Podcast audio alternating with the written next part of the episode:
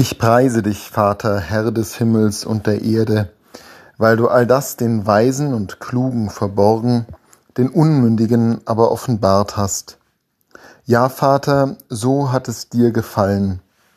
Mir ist von meinem Vater alles übergeben worden. Niemand kennt den Sohn, nur der Vater, und niemand kennt den Vater, nur der Sohn, und der, dem es der Sohn offenbaren will. Dieses Stück aus dem Matthäusevangelium klingt fast, als ob der Evangelist den anderen Evangelisten, Kollegen Johannes zu Rate gezogen hätte.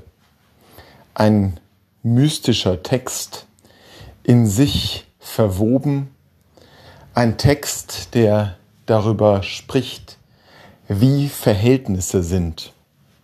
Das ist eigentlich typisch für Johannes und es zeigt zugleich die Kohärenz von Evangelien, die sich alle auf den einen Christus beziehen und deswegen natürlich solche Elemente überall mit drin haben, weil dieser eine Christus einer ist, der in Beziehung lebt.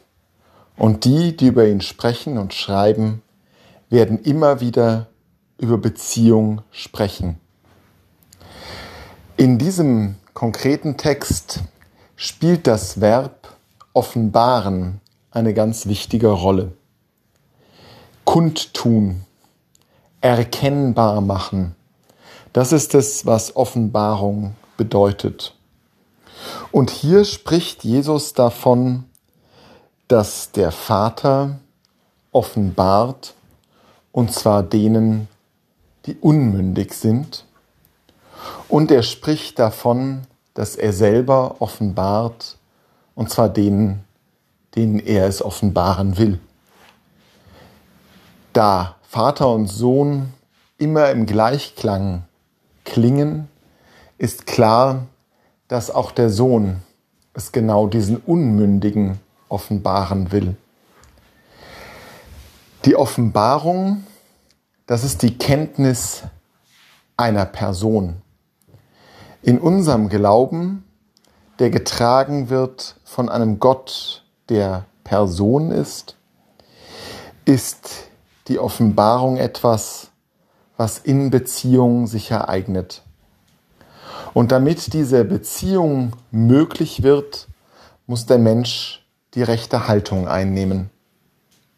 Nicht weise und klug, sich dünken, nicht wie weise und kluge mit seinen Mitmenschen und vor allem nicht mit Gott umgehen, sondern sehen, dass man unmündig ist, sehen, dass man in dieser Beziehung nicht Kraft eigener Macht hineindringen kann.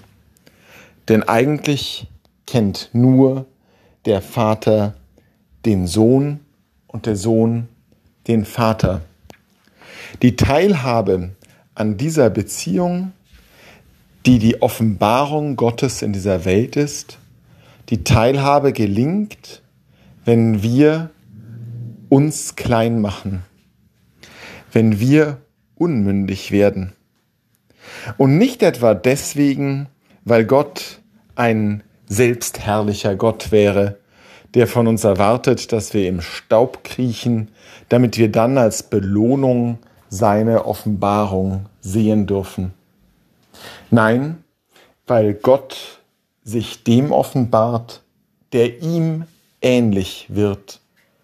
So wie Vater und Sohn ganz und gar gleich sind, so ist es unser Ziel als Gläubige, ihm gleicher zu werden, als wir es derzeit sind ähnlicher werden, so wie Vater und Sohn ganz und gar ähnlich sind.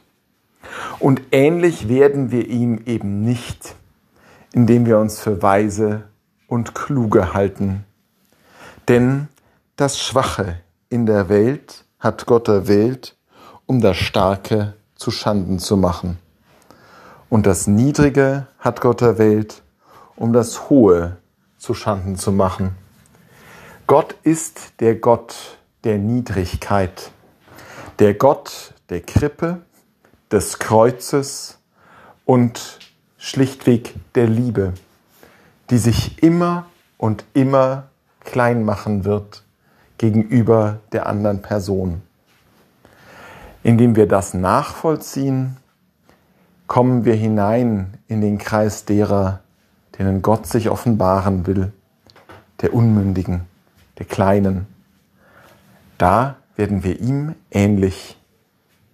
Gott finden wir nicht in der Herrlichkeit dessen, was die Welt uns als Maßstab gibt, sondern in der Herrlichkeit des kleinen, dienenden Miteinanders.